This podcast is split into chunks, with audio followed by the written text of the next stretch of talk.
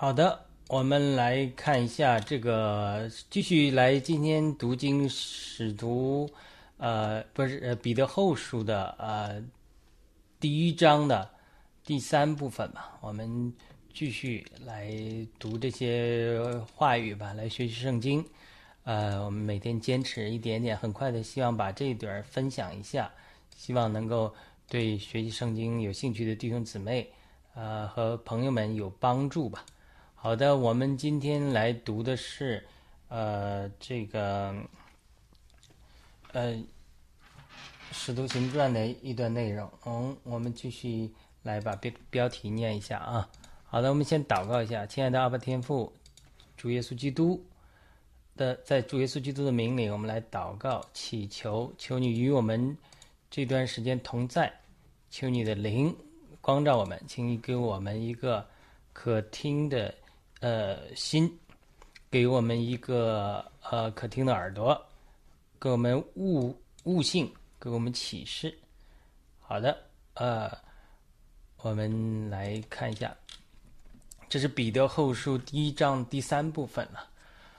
标题：荣耀和美德是神性和人性里的一些供应。这是彼得在后书一章三至四节讲的。神借着他的荣耀和美德呼召我们的，借着。我们充分认识是那，借着就是是他的，就是耶稣基督的荣耀和美德呼召我们呢，已将一切生命和金钱的事赐给我们，并且呢，我们要呃借着这呃不断的呃怎么讲呢？不断的从情欲中脱离败坏的情欲世上呢，然后又不断的有奋以身的性情。这个我们再一会儿再仔细讲，这这个太太丰富了。彼得后书这里，我们继今天继续来讨讨论彼得后书一章。这一章，彼得继续反思他在耶稣登山变相的时候给他心灵的震撼，以及他如何把自己的经历和体悟告诫给信徒，帮助信徒能够在属灵生命上长大。这样呢，他也好能够成全信徒，如同耶稣成全他一样。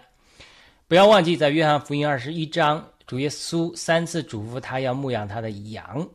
耶稣登山变相的实质我们提过了，就是耶稣跨越了时间的限制、肉体的限制，直接让他孕育在他里面这个荣耀，藏在他里面神的荣耀，直接彰显出来。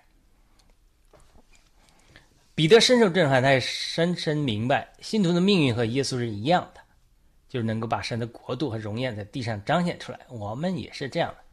为了达到这个目的，信徒的。生命必须长大。我上次讲过，种子、橡子 （acorn） 和橡树 （oak tree），参天的橡树中间是一个过程，叫生命长大的过程。神的荣耀和能力都孕育在我们信心的种子里面，就如一棵参天的橡树的荣耀都孕育在一个橡子里面一样。当然，你讲花朵也是可以的，康乃馨也是可以的。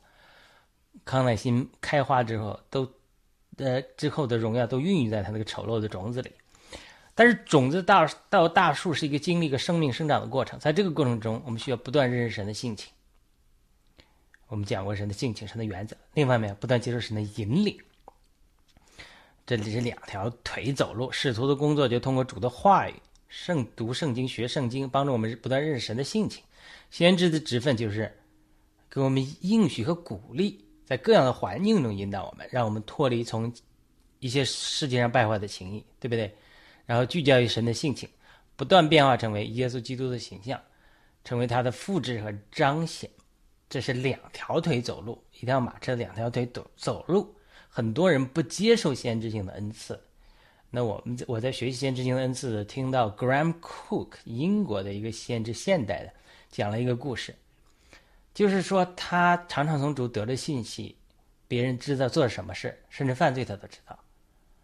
有一天，他有个朋友，上帝告诉他，这个朋友沉溺于色情，他正好跟他有些过节，他就说：“哎呀，上帝让我管教你，让我揭露你的隐情，啊，我要去告诉你，你看上帝对我说话，对吧？我是先知。”他他有这种想法，上帝就责备他。说你这态度不对，上帝提揭示一些信息给你，弟兄姊妹的软弱给你，不是让你去定罪他，而是让你是做医生，知道他的病情，然后替他祷告。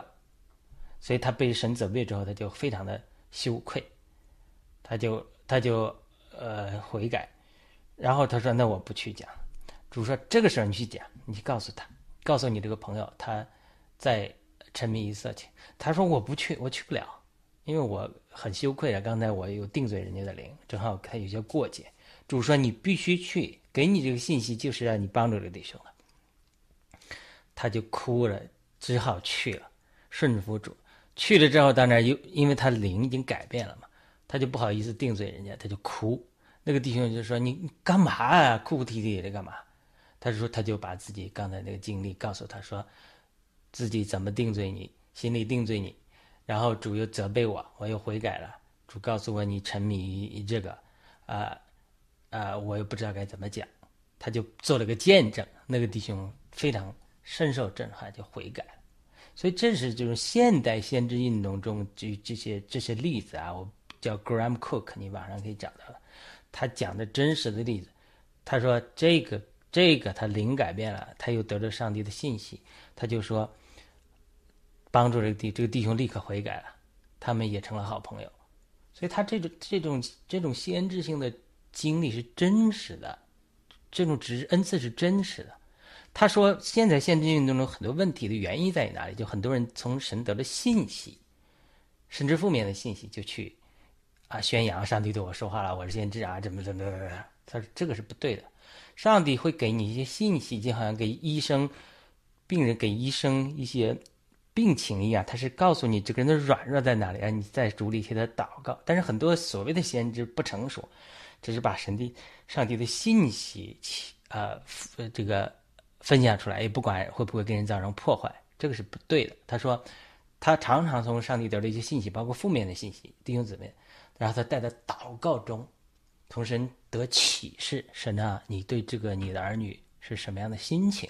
我怎么样服侍他，帮助他？不是说从神得到一个什么信息就传出去，这个不对的。然后他就凡是，呃，凡是。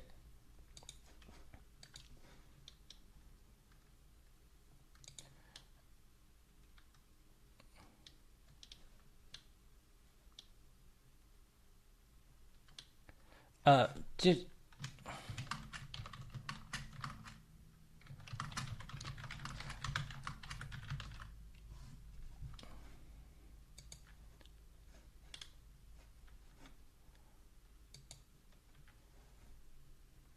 就凡事是什么呢？呃呃，凡事就是说，你要带到神的面前，就是从从神得的信息。information 变成 revelation 启示，从神给我们的病人诊断性的信息变成神的爱，从神的摸着神的爱。当然，我说着说，我也是很多失败的，就有的时候得这些信息，往往是呃呃，也有可能是二层天的邪灵的这种污染。个这种假冒，对吧？这时候也有可能，但是他这种现代先知运动中之所以产生很多的矛盾，很多的这种呃争议，它是有各种原因。但最重要原因就是很多人是有有 information，但是却没有 revelation，没有信息，只有信息，没有启示。所以他这讲出来，他从学习如何在用先知性的恩赐来服侍弟兄姊妹的时候，就经历了这个成长的过程。所以这个叫叫所谓的先知性恩赐和使呃使徒性恩赐不同。使徒性恩赐，呃，牧师都教导圣经，这个当然是使徒性恩赐的一部分，教导圣经，帮助弟兄姊妹认识神的性情，爱光圣义，这是对的，对吧？但是呢，他生命中有软弱，他在这沉迷色情，呃，影片或者是录像，他去教会的时候，他装的跟个真人一样，哈利路亚，赞美主，耶稣基督已经得胜。他回到家里，他这个这个软弱。这种这种在美国教会太多了，这基督徒太多了，上台一表演就是我们在教会的时候，原来在地方叫于杰林弟兄他已经到荣耀里去了过世，他就讲，他说很多基督徒过的是两栖的生活，两栖的生活就是青蛙，又可以游泳，又可以在陆地上生活。他说很多基督徒过的是两期的生活，就进到教会里，哈利路亚，赞美主，感谢主，一切荣耀归给主。马上到世界里，就像青蛙跳到水里一样，该该怎么属实怎么属实，该怎么犯罪怎么犯罪，该怎么怎么赚钱怎么再怎么，这完全就是属世的生活，甚至属罪的生活。但是，一到星期天到教会之后，哈利路亚，我们来到主的面前敬拜赞美主，他就是。这种太多了，这种不光是华人基督徒、美国基督徒，太多这种两面人了，就是两栖人。这种人来到教会啊，跟这些好弟兄也是好好姊妹，但是他生命中有什么难处，他有什么软弱？如果你没有先知性的恩赐，你光天天讲圣经、爱光圣义，讲了一大堆，他都他比你还熟。你这上一句他就讲，下句还是阿门，他都是这样的。这种基督徒。太多了，我们都是从这儿过来的，对吧？这种情况，这种人，你帮助不了他。你没有先知性的恩赐，没有从神得到启示，像呃林前十四章从神得着讲到他心中的隐情，你帮不了人家。你讲圣经大道理，你帮不了人家。不是说我们不要认识神的话语中揭示的神的性情法则，让他磨成神的形象，是这样。他生命的软弱，他说假装的地方，你没有这种限制性的启示，你帮不了他。他就是这种两面人一辈子，这种人太多了。所以他这种为什么我们说要有使徒性的先知、使徒性的恩赐，包括牧师的恩赐，在生命中话语中不断的启示信徒，这种帮助人会帮助一批人，但是帮助不了一些人，特别是在教会这种长大的老油条。因为你帮助不了？或者是第二代，他从小都看多了，就像心蒙脂油了一样，他整个，他整个就是，呃，这个完全是你左耳朵进右耳朵出，上面耳旁风。你左边讲耶稣基督的救恩，他这是右边已经成就了，坐在神的宝座的右边，阿门。他都知道，但是他下来他就软弱，他犯罪，他属实。这些这些人没有先知性的启示，帮不了他。别说安慰、鼓励、建造，对吧？你还要纠正，这不否认神的话有督责、归正、改造，叫人改。但是我们生命中有软弱的时候，魂里有问题的时候，不是光读圣经就能解决问题的。这就是传统教会忽视限制性恩赐之后造成的问题。我见过太多了，太多弟兄姊妹有个属灵的 facade 外表，但是生命中。他却有软弱和漏洞，你不能找到他这个软弱和漏洞，不能在这个软弱和漏洞的这种东西上关怀他，引领他，帮他胜过这个软弱和漏洞，他就生命就不会再进一步的成长。所以，他这种先知性的职分就是什么？在各样的环境中引导我们，是圣灵做的。接着，我们这种恩赐的是运用圣灵在各样的环境中引导我们，让我们脱离一些从世界上从败坏来的情欲来的败坏。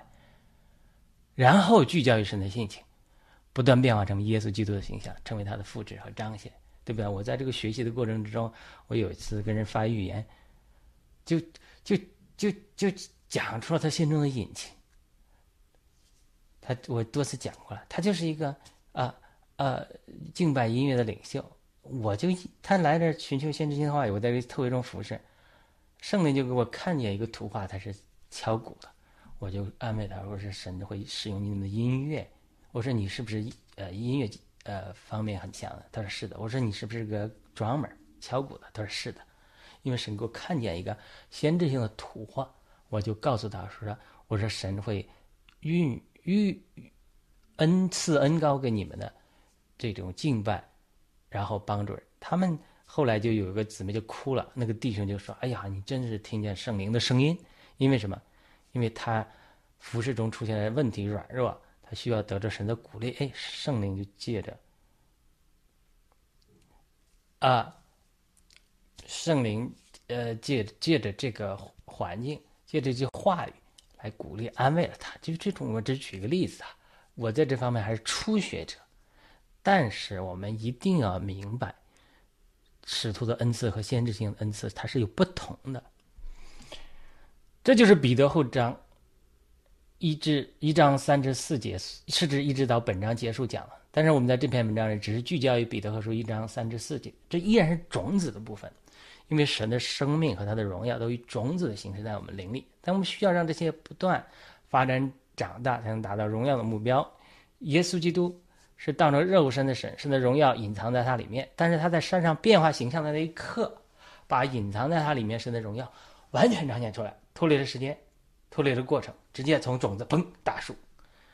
这不仅仅是耶稣的命运，而是我们，啊，每一个生命藏在基督里的人的命运。等到有一天耶稣基基督再度在荣耀里显现的时候，我们也要与他一同显现在荣耀里。这是哥罗西书三章四节讲，对吧？但是我们必须经历这个过程。耶稣他可以超越时间、空间和过程，但是我们必须经过这个过程。所以彼得从主来的使命就是什么？为什么主启示给他看这种？登山变相，就是说，帮助信徒能够经过一步一步的这个生命成长的过程，进入神的荣耀里。彼得书信，特别是彼得后书短短的三章，就是如何能够帮助信徒获得属灵生命，一步一步的长大，从而不断进入神的荣耀，进入神荣耀的显现的一个教科书、教战手册。好的，第一个小点，种子和三文鱼的比喻。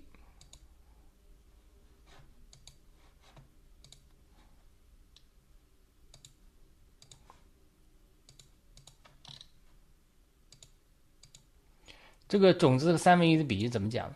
我们讲过了，种子里面孕育着生命的大能，所以在彼得后书一章三节开始啊，讲到神能、神能、神的能力、神的能、神能，就是神的能力，就是神生命的大能。这个大能好像种子一样，孕育着我们灵，孕育在灵生命。这个种子里，除了神生命的大能之外，有神荣耀的基因。这个基因包括彼得。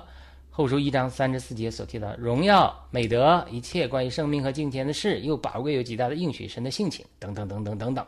换句话说，神的荣耀、美德、生命、金钱、应许神的性情，都孕育在我们神赐给我们信心的种子里，就在我们灵里。但是种子的生命能否生长出来，会受到很多外在因素的限制，包括阳光、水分、土壤、肥料等等因素。这些障碍是我们需要克服的。生命本身是有能力的。但是如果有障碍的时候，生命的能力释放不出来，就好像有电的时候有大能的，但你有绝缘体的时候，电的能力释放不出来。那么我们信心这些环境的障碍除掉，才能帮助种子的生命成长出来。另外一个好的比喻就是三文鱼，三文鱼它的生命是什么？它的生命的本质，它就是逆流而上，溯上溯到上游产卵，这是他本质，上创造的这个生命，对不对？那么他这个里面也需要克服障碍，呃，这个图画会很好的、非非非非常好的说明，虽然我们有神能在我们的信心的种子里面，我们依然需要神在环每个环境中一步步的引领和帮助，才能包括脱离帮助我们脱离罪的障碍，得到丰盛的生命。我们知道三文鱼有一个性情，就是它们每年会到河流的上游产卵，因此它们不会逆流而上，一直到河流的源头。对吧？这个生命的大能就是神创造三文鱼的时候就有它。呃，呃，原始的溪水它也没问题的，但是因为人设立了水坝，就拦住了三文鱼回到源头溯源到溯源产卵能力。哎，这个后来生态学家注意到这个问题，就为了解决这个问题，生态学家提出了各种方案，就包括通过水库适当的时候水位的变化，让三文鱼能够回溯到上游产卵，对吧？这个是已经呃。这个生态学家做成功的，我们只用这个例子，我不去讲这个细节，就是这是一个很好的图画。三文鱼逆流而上的能力，就好像信徒活在世界上却不活在世界里，live in the world not of the world 的这个本身的能力，它本来就应该按照彼得后书一章四节讲的，能够脱离从世上轻易来的败坏，不受世界的影响的，对吧？逆流而上的，成为世界的光和盐，向世界做出美好的见证。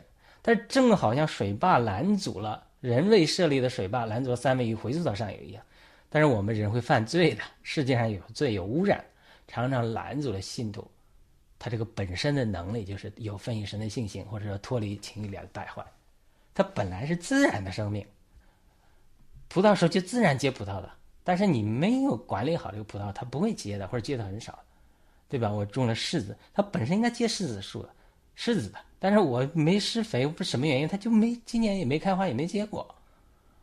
真是真是真是让气死我了。所以，因此正好像生态学家利用现代科技，帮助调整水库水位，让三维域能够脱离水坝的拦阻，继续回溯到上游一样。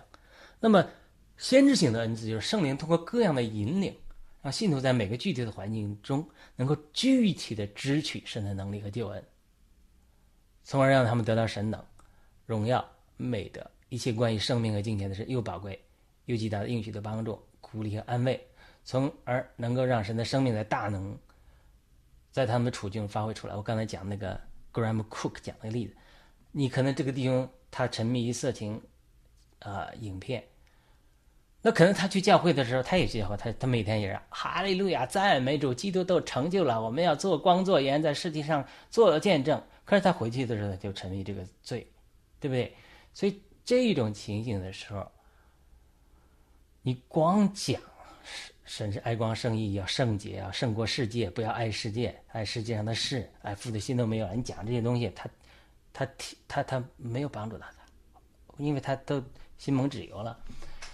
但是他这在这个具体的环境中，神通过 Graham Cook 知道了这个弟兄的隐情，又被主对付之后，向他哭诉了神对他的这个对付，那个弟兄就知道原来神在乎他，神知道他做的事情，而且神爱他，甚至责备 Graham Cook 对他态度不对，他就被神被自己的罪摸着要悔改，也被神的爱。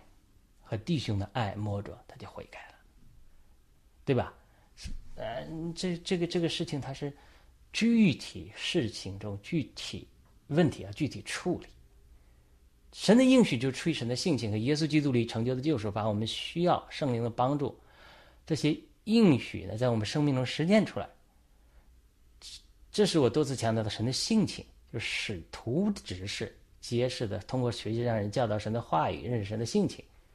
和先知的指示，成为圣灵的管道，让人认识神的引领和不同。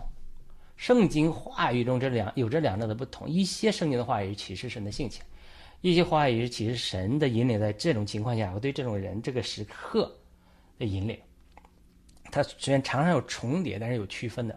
因为神的性情都不变的，爱光圣义，但神的引领却是因人因地因时而不同的。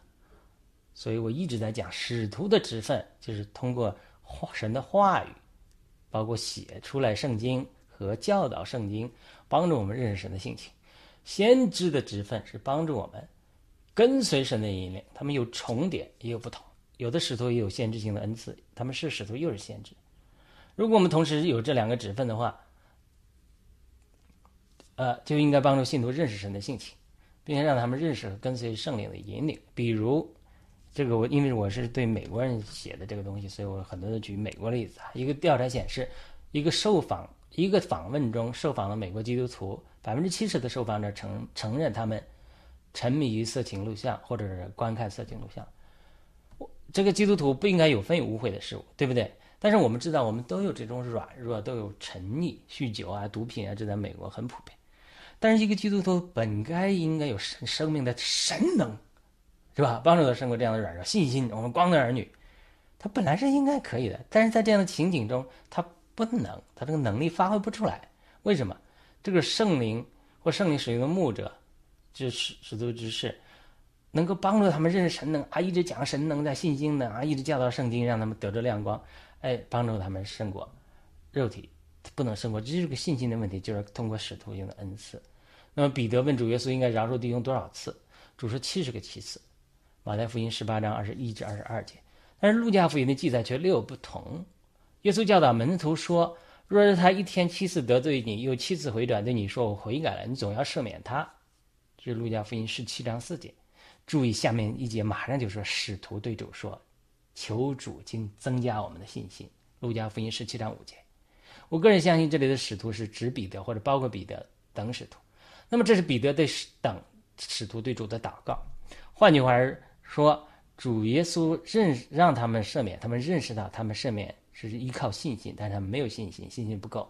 使徒说祈求神增加我们的信心。原来赦免是凭着信心，不是凭着情感，凭着情感我们做不到。彼得认识到耶稣的命令赦免弟兄，但是他做不到。那么他该怎么办呢？他明白一个属灵的真理，就是无论我们赦免人啊、要得救啊、得胜啊，都不在于人的努力挣扎，而在于信心。因信称义，因信赦免人。因为耶稣基督说，我们赦免人，神就赦免我们的罪，这是信心。因为在耶稣基督里，神预备的一切的救恩，我们只需要凭着信心得着。所以彼得祷告，主增加他和门徒们的信心。或许这里并不是彼得一个人，而是好多个门徒都得到了这样的启示。所有在基督里的救恩，包括能够赦免别人、赦免自己，都不是凭着努力，也不是凭着情感，是凭着信心得着的。你信在基督里得着了，就得着了，不是依靠肉体的努力挣扎。就连保罗，他也是无法胜过肉体的恶。罗马七章。而发现呢，在耶稣基督生命之灵的律里释放了我。罗马八章，当他借着信心与基督就联合的时候，当他把心思置于灵的时候，就是生命平安；当他心思置于肉体的时候，就是死。这是罗马八章六节。保罗都无法通过肉体挣扎而得胜，何况我们，对不对？无论我们能不能不能赦免人，或者我们呃沉迷色情录像的基督徒，都可能下很多决心立志为善。但有的立志为善，有的自己行出来，却由不得自己。所以这个时候，使徒的只是就要教导他们，这不是说你努力的问题。当然，你有这个努力的心愿是好的，它是一个信心的问题。你要学习在这过程中如何从这里得着亮光，得着信心，如何运用他们的信心，使神的信心释放，神的神神能就在里面就释放。就需要我们通过心心的与神联合，我们我们就能脱离这种捆绑。如果我们愿意脱离这种捆绑，我有个祷告会帮助你脱离这些捆绑。这个祷告就是主啊，你的话说，但与主联合的便是与主成为一灵。林前六章十几节，对吧？我信主了，我已经联合成为一灵了。可是我看这些污秽的东西，因为我们是联合一灵的，那我看你也得看，你不看也不行啊，因为我们联合为一灵了。所以我现在有这个软弱，我邀请你一同来观看。这是一个很怪的祷告，但是是管用了。那你接下来的祷告更重要。那好了，既然我们连一零，我现在软弱了，我要看，那我邀请你来看。那你不要看的话，就请你挪去我的软弱，除去我这种这种对这种的霸占，对不对？你这样祷告的话，圣灵一定不会给你看这些一同同看着污秽的东西，因为你这么肉体的犯罪的圣灵是。肯，如果你想想一个人是住在你那，肯定是捂着眼睛、捂着耳朵的，没办法，是你要看的。你只是你看不见灵界的东西，你看不见天使，天使呃，你每个人都有天使，呃，呃，陪伴你的。你可能做这些污秽的时候，天使都只好捂着眼睛、捂着耳朵，没办法，因为你在肉体里不听从神，所以你只要这么一祷告，你因为你享受着最终之乐。所以神没有办法把你挪去。当你一有这样祷告，我信心，我我肉体中我拿不去这个软弱，但是信心中神呐，你帮助我。你一在祷告的时候，神一定会帮助你挪去这个误会，这个这种霸占，对不对？因为圣灵不喜悦你做这件事情。这样祷告不意味着你故意去玷污神，因为你这样祷告的时候，因为你没有祷告的时候，你甚至这是肉体。像巴兰一样，你硬来的，硬来不尊重神，你消灭圣灵的感动。天天五章十九节，已经玷污了神。你这祷这样祷告的时候，你迎着迎邀请圣洁的神除去你的玷污，神的保险会碰到你的污秽。你以为你的污秽会胜过神的保险吗？神的保险会清洁你，强过你的污秽。你所需要做的，是邀请神进来，在信心的与神联合。神一定能够除去你的罪。你要如果每天这样祷告的话，就胜过一切的沉溺和软弱。我们这是从经历里来讲的，不光是这个软弱，就是很多的软弱，我们无法胜过的，都可以通过这样的祷告来得着是得胜。所以，美国基督徒缺少这样属灵的教导和信心的操练，所以常在肉体里犯罪、肉体里挣扎，立志行善并不能成功。因为只有在信心的与神的联合，才能让我们得胜。这就是神能。这就是彼得从主学习的功课。当雅各、约翰说要坐在主主的右边，对不对？圣经记载说，其他门徒都愤怒，包括彼得。彼得说：“我是头号使徒，我还没讲坐左边、坐右边的，你们都要抢了。”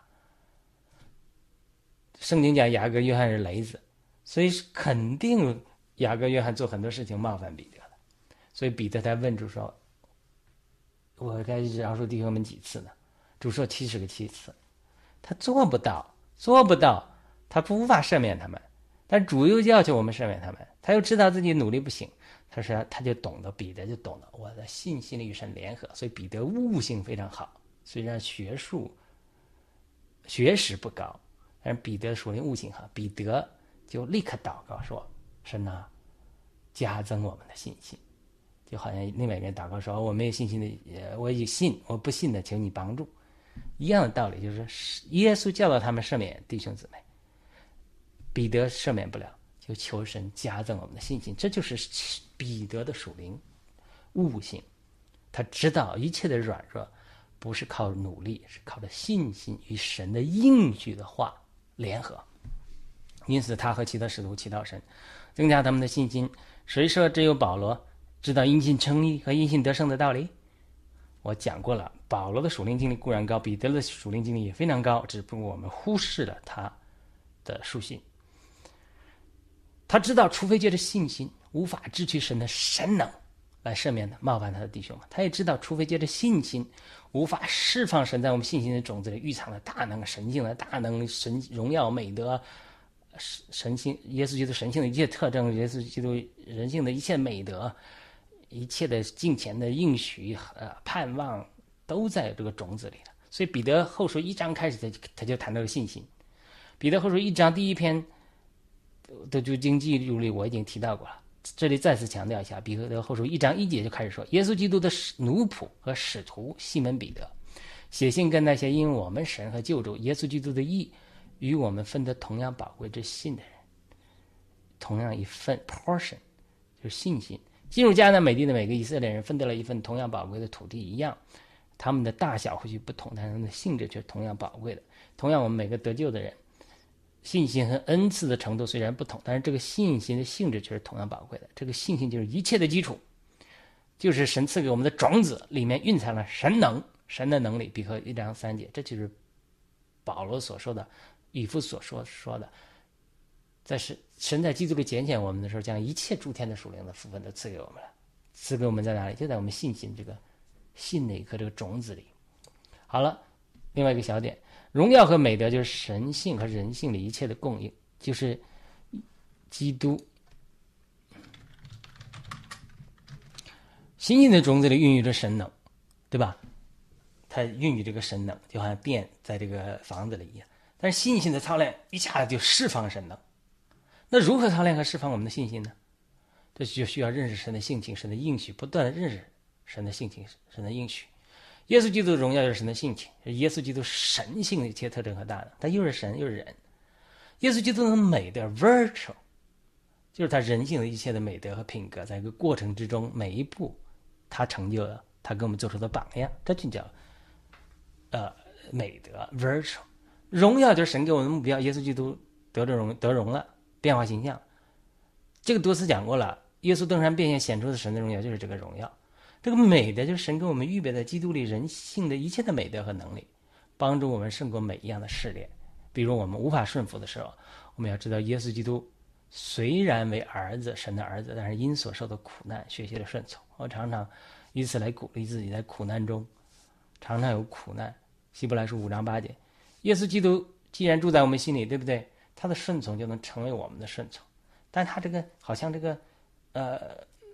这个 capsule 一样，这个这个放在这个胶囊里的药一样，你这个胶囊要破，药要释放出来，它才能管用。它同样，它这个种子，耶稣基督成就的一切都在作为一个种子在我们心里。但是你要让因接着十字架，接着破碎肉体，让呃耶稣基督的生命在我们里面释放出来，磨成他的死，然后在耶稣基督里应许就是成就。指使他所在十字架上完成的工作，这是需要圣灵的帮助，对不对？所以耶耶稣基督是神又是人，他所以我们才能在耶稣基督有份他神圣的生命，同时在我们人性的美德里成为我们软弱时的帮助。要知道，因为我们的大祭司不是不能同情我们的种种软弱，而是在各方面照着我们相同的样式受过试探，这是没有犯罪，因此。让我们坦然无惧的来到恩典的宝座前，为要得着怜悯，寻见恩典，作为及时的帮助。希伯来书四章十五至十六节，所以在这种理解的背景下，我们要继续来看彼后一章三节所说的。我记住这些话太宝贵，神的神能，借着充分认识呢，用他自己的荣耀、神性的一切特征和美德，就是耶稣基督在人性里成就的一切美德 （virtue），护照我们必，将一切关于生命和敬虔的事赐给我们了，对吧？我们讲过他的荣耀和美德，就是耶稣基督神性和人性一切的啊。彰显大能和特征，这就像两条腿一样，或者两，就是耶稣基督，他是两个柱子一样。他造假木包金，旧约中的约柜造假木包金就是讲的这个。他一方面是神，他直接通天通通神的，对不对？那一另一方面，呃呃，耶和华给雅各的梦里又看见天梯开了。人子上面上去下来，主耶稣跟拿但业有讲，他是这个梯子啊，天梯啊，他他是百分之百的神，他才能通到神那里去，只有耶稣基督通到神那里去啊，他不是神，你怎么能带进神里面去？他同时他有百分之一百的人，才有这个梯子，你才一个一个梯子能登上去啊。你不是人，他说他是神，就会有人讲的啊，耶稣基督成为人。只是只只是神而已，他上私家一点不痛的。那那他一点不痛，他经过了这个这个所有的试炼，他因为他是百分，他只是神而已，他不是人。那与我们在软弱的时候就没有帮助啊，因为说哎，那是人家神呐，我人家能做到。耶稣基督是神，他成人降卑，圣经讲降卑自己，成为人，取了肉体的样子，成为奴仆的形状，还死在十字架上。这样，他因为这个人做这个台阶，一步步我们才爬上去。这是阶段性的，为了我们人能够进到神里面去，对不对？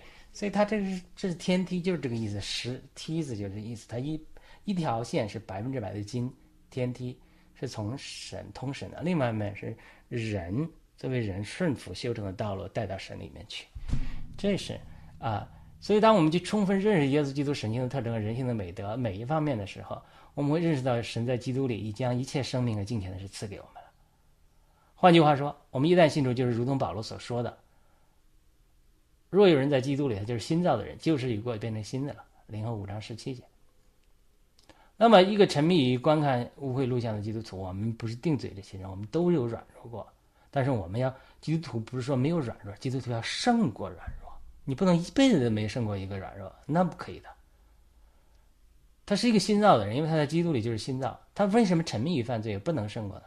而是保不是保罗说错了，也不是是他是这个沉迷于犯罪的人不认识保罗和彼得所说的真理，他没有看见他们所讲述的属灵的真理，就是没有通过信心与耶稣的应许，就是我们在基督里是心脏联合，因此他不活在被欺骗的光景，他以为是自己旧造啊，我没有能力胜过这软弱，我想不想看我也胜不过啊。我孤独，我我夜深人静的时候苦苦痛苦啊，我空虚啊，他屈服于肉体和撒旦的压力，但他忘记了保罗所说的，加拉太五章十六节，我说你们当凭着灵而行，就不会满足肉体的情欲了。雅各也说，所以要顺服神，勿要抵挡魔鬼，魔鬼就必逃跑。是雅各书四章七节，不是说这些犯罪的基督徒不是心脏，他是心脏，但是他没认识到自己是心脏。因此，他就活在泥潭里。他要认识到这个天鹅大鹰，他不会在鸡呃鸡圈里，他没有认识到他被骗了啊！我就是个鸡。他没认识到自己这个能力，他就不会展翅飞翔。我们看过那个故事的嘛，对吧？一个被关在鸡笼的老鹰忘记了怎么飞行，但是呢，经过训练，他就本能就展示出来，在天空翱翔。你是没有认识到自己是大老鹰，你就不会有展翅飞翔的能力。虽然你有这个生命在你里面，但你被关在鸡笼里太久了，就失去了这个能力，对不对？他们没认识到自己心脏，没有让圣灵把这个神这个真理讲到，你们在基督的心脏印在他们身上。他们没认识到耶稣基督的荣耀和美德里，就是他神性的大能和人性的美德里，神已经将一切关于生命和金钱的事。我们软弱中的扶持和得胜，如何得胜，都赐给我们，这是何等的有福！但是我们很多基督徒又是何等的愚昧，很多沉迷于色情录像的人是他，他他他有难处的，面临人生的难处、关系的破裂、人生的空虚、焦虑、世界的压力，耐心的痛苦，他是企图找到安慰，希望通过这样的方式来企企图缓解内心的压力，但是他不知道这是饮鸩止渴，没有用处。我只举一个例子，每个人的软弱不同的，有人沉迷色情，有人沉迷毒品，有人沉迷啊打游戏，但是每个人的沉迷东西不一样，他一他的东西都叫 cope mechanism。它是缓解内心的压力，希望找到啊这个安慰。但是在基督里，神已经预备了一切的救恩和安慰，但他不去应用，对不对？但是你要应用这个安慰，就需要信心和坚持。对于很多人似乎不是那么方便，要沉溺于犯罪，最终乐是似乎唾手可得，所以他是何等的痛苦和挣扎。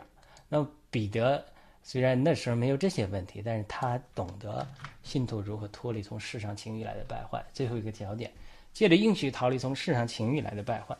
那么，如何脱离上面所说的痛苦和挣扎？我们需要认识神的应许，并且借着这些应许有分神的性情。彼得后书一章四节说：“借着荣耀和美德，荣耀是神性，是吧？美德是人性，耶稣基督的神性和人性。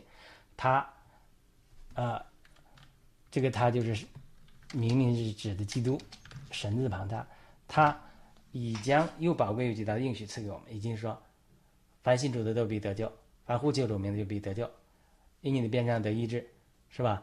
啊，劳苦担重的都可以都可以到我这里来，我必须你们得安息，这都是应许。你要每个应许抓住神的应许，然后不断指使这应许，有分神的心情。这句话的意思就是，借着耶稣基督神性的一切大能和神人性的一切美德，他已经赐给了我们无数的应许。这些应许太多了，刚才我讲了一下，重复一下啊。罗马十章十三节，凡呼救主名就必得救。这里的得救一词在希腊文是 sozo，s-o-z-o，包括灵魂得救不下地狱，身体得到医治，从撒旦的辖制下得释放，赶鬼，是人灵魂体三重的救恩。神的应许也包括有一天我们身体得到救赎，罗马八章二十三节，神也应许。遵守时忍耐神的话的人，要保受你免去临到普天下试炼一切住在地上之人试炼的时候，启示录十三章十节，神的应许包括因他受的鞭伤，我们便你们便得到医治，比前二章二十四节就是身体得医治。神的应许，圣经中的太多太多了。保罗说，因为神的应许无论有多少，在基督里都是是的，yes。所以借着他，借着耶稣基督，对神也都是阿门的，就是因为耶稣基督成就了神。在指使这些应许的时候，在耶稣基督里面祈求的神，说好啊，阿门呐，OK 啊，因为我的儿子耶稣基督担当你们的罪啊，没问题，这就是保罗所说的意思。但是你是不是有这个信心，来把耶稣基督成就的都指使在你里面？这就要学着圣灵的引领，先知先知指示的引领，先知指示的帮助帮助，每一个具体环境中对我们。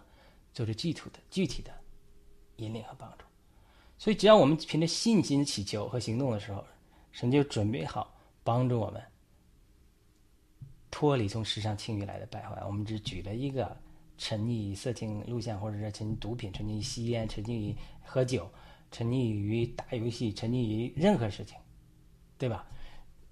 这种你只要在某一点上支持神，神就会准备好帮助你脱离。从情欲上来的一切败坏，因为你分别的自己，不再做这些污秽的时候，神就把你进一步往前带的有分与神的性情，你就被神圣别了，你被神变化。神预备好了一切，在基督里预备好一切，他需要需要的只是我们在一点点的芥菜版的芥菜种子版的信心。神看中了我们一点信心，一点点的主动和我们做出的一点点的拣选。当我们拣选相信神的应许，说啊，我做不到，但是我心思至于灵，求你帮助我，神就赐给我们生命。但是我们拣选肉体，心思至于肉体，那就是死亡。这是保罗说的，这是至少现在灵，呃，是不是肉身的死亡，而是这种灵生命的死亡。所以一切归根结底在于保罗归根结底到罗马八章的时候就讲，就在我们的心，我们做出的拣选。我们是有自由意志的人，所以神从来不强迫我们。我们如果拣选神的应许，相信神的应许，就会得到神神的救恩和生命中不断的拯救。如果你不去做这个拣选，不去做这个祷告，那么你就得不着。一切都在于我们做出的拣选。所以保罗最后说，就完全我我心我这个心我的拣选就是一夫当关万夫莫开。我拣选神，相信神的应许，我就得着；我不拣选神，我不相信神的应许，我就得不着。这就是个道理。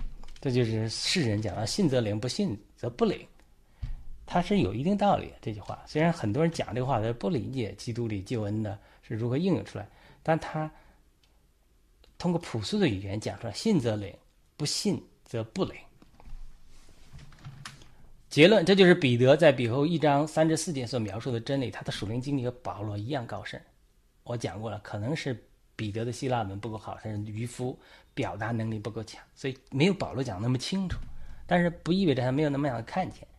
所以我们会下次继续探讨彼得在彼后一章五节开始，如何帮助信徒做出正正确的拣选。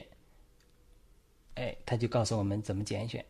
彼得是有学习的哦，他才能实际的把信心的操练越来越强。再，他就给我们一个一个步骤。我们看到彼得如何教导我们一步一步做好每一步认识神的性情，并且跟随神的引领，从而脱离从世上情欲来的一个一点点败坏。哎，一点点败坏脱离了，哎，我就一点点圣别，有分于神的性情，哎，我就长了一级一个台阶。所以神荣耀的目标就好像启示录二十二章一节揭示的神和羔羊的宝座，我上次讲了，在顶端。那么，当我们必须接着有份神的性情，就是精进的道路上，这就预表律法，你不能走偏了。不能脱离神精进的道路，但是你要又要在跟着神的引领。生命河的水，生命河的水是引领，但是河水引领旁边有生命树和每月生产十二样的果子，要医治万民。要在你没到达神和羔羊宝座这个顶点的时候，你一路还会犯罪，还会软弱，他。他会有生命树的果子供应你。这就是为什么生命河的水。旁边有生命树，生产十二样的果子，医治万民。很多人说：“那我到了新耶路撒冷了，我怎么还还要吃吃果子？一呃树上的叶子要医治万民呢？”它这是一个图画，预表我们在成圣的过程中，我们会有软弱，会有失败，会有从世上的情欲来的破坏。但是生命树的果子，十二样果子里边，耶稣基督在成就了各样的美德，virtue，在那个里供应你。你比如，你走到这一点了，哎呦，我真的没有耐心了，我忍受不了别人了。这个时候，耶稣基督的忍耐，那个生命树的果子就掉下来给你吃了，就能供应你。我只举一个例子而已。是圣灵、神的性情或精英的街道限定我们的范围，就是这是信路圣的唯一道路，这就是神的法则，这是神的律法，神的性情，神的原则。那么圣灵好像生命河水的引流、水流引导我们。并且提供生命水和生命树的果实，这就预表耶稣基督的美德、圣灵里的供应，给我们不断的供应和扶持，让我们这些好像三文鱼一样的人就能够逆流而上，逆流而上，不断脱离从世上情欲来的败坏，不断有份于神的性情，借着神的应许，借着神在神性里一切的供应的荣耀。和美德呼召我们的，我就不断的在耶稣基督里借着一个灵的交通，不断进前到父神面前，最后到达我的终点，神和羔羊的宝座上，与主一同坐在宝座上。这是我们的命定，这就是启示录这个图画，就是彼得在耶稣登山变相时，变相的时候看到同样的图画。神的荣耀的目标，就是神和羔羊的宝座就在我们的灵里。在我们的灵的支撑着，蕴藏在我们信心的种子里。但是我们需要不断的认识神的心情，螺旋式的上升，跟随神的引，跟随圣灵的引领，才能达到神和羔羊的宝座这个目标。记得我们在基督里是与他同坐宝座的，启示录三章二十一节，以弗所说二章六节，约翰福音十二章二十六节，这都是神的应许，不是吹的，而是这是我们的目标。但是，信徒在生命的成长中，每个人的经历不同的，所以我相信在新耶路撒冷时候，这些有人一个先知讲，我们的房子是沿山而建，所以有的人是在山脚，有的人在山腰，有的人在接近山顶，但最高处是神和羔羊的宝座。然后呢，我们每一个人的房子都是一个帐目。我们都能，因为是螺旋式的嘛，我们都能看到，就像那个呃民数记我开始讲了，面对着迎面对中心约柜设立，就是我们的房子沿山而建，虽然住的与神远近不同，但是你有成长的机会，地方大的很，但是你每个人却是面对帐幕，面对约柜，安营扎寨。你每个人都可以面对面看见神，这就是启示录应许了。面对面看见神，你像一个整个大帐幕一样，就是新楼上一个帐幕一样，你沿山而居，你的房子沿山而居，对不对？你这个每个人的房子面对面，都是看到耶稣神和羔羊的宝座的。哎，我们也是帐幕，神和羔羊又居住在我们这个房子里面，我们这房子是透明了，然后又能把神的光借着我们。这个房子借着我们的生命，把它彰显出来。因为我们到新耶路撒冷的时候，房子是有生命的，我们是帐幕，神居住在我们其中，我们是神的帐，我们就成了集体的一个圣殿。神在我们里面，我们也能也在帐幕里。所以圣启示录讲的圣呃新耶路撒冷没有殿，因为城就是殿，整个新耶路撒冷这个建造就是这样。我只是听一个圣一个一个先知的见证，呃，虽然我没有亲眼看见过，我相信他这个是有道理的。就是说，我们这就叫我们神人联合，我们神人成为彼此的互相的账目。你是有自己的房子，但是你的房子里面，因为你是沿山而建的嘛，你的中心都是这个神和羔羊的宝座。这就是我们在。你世界上你有豪宅的时候，你是湖心湖面的建筑，对不对？如果中间有个圆湖，所有的建筑是沿沿着这个湖建造，哎，都可以看到这个湖景，对不对？或者海景。它同样的，就是这个神和羔羊的宝座在中心，你的房子沿山而建，每一个程度都可以看到中心神，就好像民书记讲的那个十二个啊，呃，十二个呃支派面对约柜。安营扎寨，我在民书记第一章讲的很清楚，他们是面对神，不是面对世界，不是 react 世界。我们基督徒应该这样，我们每天来到神和高人的宝座面前，从神得的指示，而不是说左边这个捅了我一下，那个捅了我一下，我是背对仇敌。所以呢，这个就是啊，但是这个过程之中。每个人的生命的进进程是不一样，有人在山脚，有人在山腰，有人在半山腰，有人在山顶。我相信，啊，呃，还有十二十二门徒坐在神和高原的宝座旁边，有十二个宝座，对不对？或者长老二十四个宝座。我相信大家住的地方，它不一，它是它是它是这样的，它是，但是我相信不是固定的，因为人的生命还是可以不断进步的。勇士就是我们不断进步的。一个时间，好的，那我们今天读这个彼得后书第一章第三部分，荣耀和美德，就是耶稣基督在神性里和人性里一切的供应，就到这里。呃，欢迎您点赞、转发、评论，帮助我们传播。主的话语，我们下次再会。